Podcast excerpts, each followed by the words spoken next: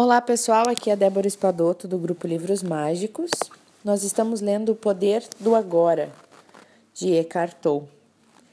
Nós estamos no capítulo 8 e a parte do livro que eu, vou, que eu vou ler hoje fala sobre transformando as relações viciadas em relações iluminadas. Então começa com uma pergunta para o autor. Podemos transformar um relacionamento viciado em um relacionamento verdadeiro? E a resposta do autor é: sim. Se estivermos presentes e aumentarmos a nossa presença, concentrando a atenção cada vez mais no fundo, cada vez mais fundo no agora. A chave do segredo será sempre essa não importa se você está vivendo só ou está vivendo com alguém. Para o amor florescer, a luz da nossa presença tem de ser forte o bastante, de modo a impedir que o pensador ou o sofrimento do corpo nos domine. Saber que cada um de nós é o ser por baixo do pensador, a serenidade por baixo do barulho mental o amor e a alegria por baixo da dor. Significa liberdade, salvação e iluminação. Por fim, a identificação com o sofrimento do corpo é trazer a presença para o sofrimento e assim transformar esse sofrimento. Por fim, a identificação com o pensamento é o ser observador silencioso dos próprios pensamentos e atitudes, em especial dos padrões repetitivos gerados pela mente e dos papéis desempenhados pelo ego. Se pararmos de injetar autossuficiência na mente, ela perde sua qualidade compulsiva, que é o impulso para julgar e, deste modo, criar uma resistência ao que é, dando origem aos conflitos, tragédias e novos sofrimentos. Na verdade, no momento em que paramos de julgar, no instante em que aceitamos aquilo que é simplesmente, ficamos livres da mente e abrimos espaço para o amor, para a alegria e para a paz. Em primeiro lugar, paramos de nos julgar paramos de julgar o outro. O grande elemento catalisador para mudarmos um relacionamento é a completa aceitação do outro do jeito que ele é, sem querermos julgar ou modificar nada. Isso nos leva imediatamente para além do ego. Nesse momento, todos os jogos mentais e toda a dependência viciada deixam de existir. Não existe mais vítima e nem agressor. Não existe mais acusador e nem acusado.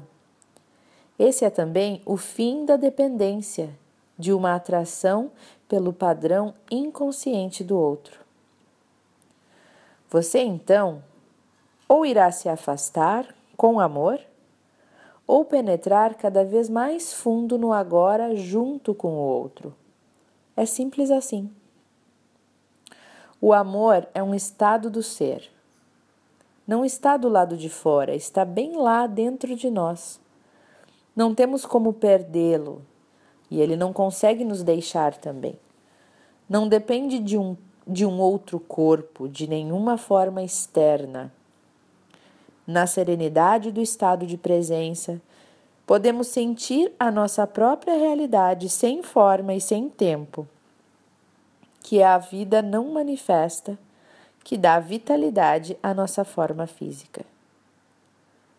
Conseguimos então sentir essa mesma vida lá no fundo de outro ser humano, de cada criatura. Conseguimos enxergar além do véu opaco da forma e da desunião. Essa é a realização da unidade. Isso é amor. O que é Deus?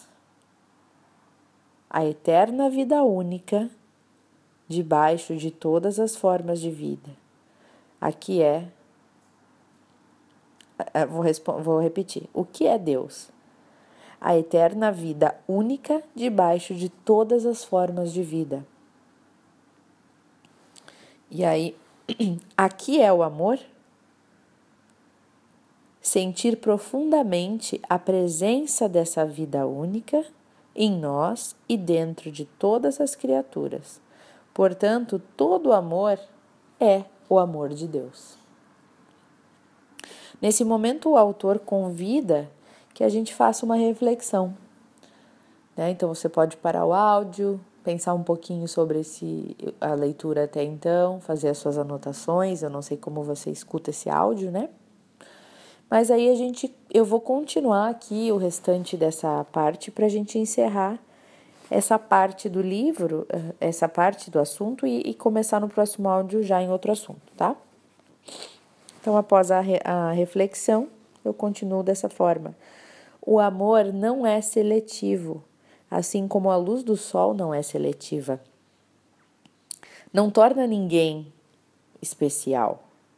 Também não é exclusivo. A exclusividade não tem a ver com o amor de Deus, mas com o amor do ego. Olha que interessante essa, essa frase. A exclusividade não tem a ver com o amor de Deus, tem a ver com o amor do ego, que não é um amor, na verdade. Né? Entretanto, a intensidade do amor pode variar. Pode haver uma pessoa que atue como um espelho do amor que você dirige a ela, o que o devolva, o que o devolva de modo mais claro e mais intenso do que outras pessoas. E se essa pessoa sente o mesmo em relação a você, Pode-se dizer que as duas, então, têm um relacionamento amoroso. O vínculo que liga as duas pessoas é o mesmo vínculo que nos liga à pessoa sentada ao nosso lado do ônibus, ou a um pássaro, uma árvore, alguém que não conhecemos, uma flor. Só o que diferencia isso é o grau de intensidade com que sentimos. Mesmo em um relacionamento tido como viciado, podem existir momentos em que alguma coisa mais real se destaca, algo além das necessidades doentias do casal. São momentos em que a sua mente e a mente do outro cedem por um curto período e o sofrimento do corpo fica temporariamente adormecido. Isso pode acontecer durante uma relação física mais intensa ou quando o casal está precisando, presenciando o milagre do nascimento de uma criança, ou na presença da morte, ou quando um dos dois está seriamente doente, ou qualquer coisa que faça a mente perder a força. Nessas ocasiões, o ser que está normalmente escondido debaixo da mente se revela e, e se torna possível o verdadeiro entendimento. E o verdadeiro entendimento é uma comunhão, a realização da unidade, que é, em outras palavras, o amor. A unidade é o amor. Normalmente, esse entendimento desaparece rapidamente. Tão logo a mente e a identificação da mente reaparecem. Deixamos de ser quem somos e voltamos a brincar e representar para satisfazer as necessidades do ego. Voltamos de novo a ser uma mente humana, fingindo ser um ser humano, interagindo com outra mente, representando um drama chamado amor. Embora possa haver curtos lampejos, o amor não consegue florescer, a menos que estejamos permanentemente livres da identificação com a mente e que a presença seja bastante intensa para dissolver o sofrimento do corpo. Assim, o sofrimento não consegue nos dominar e destruir aquele amor.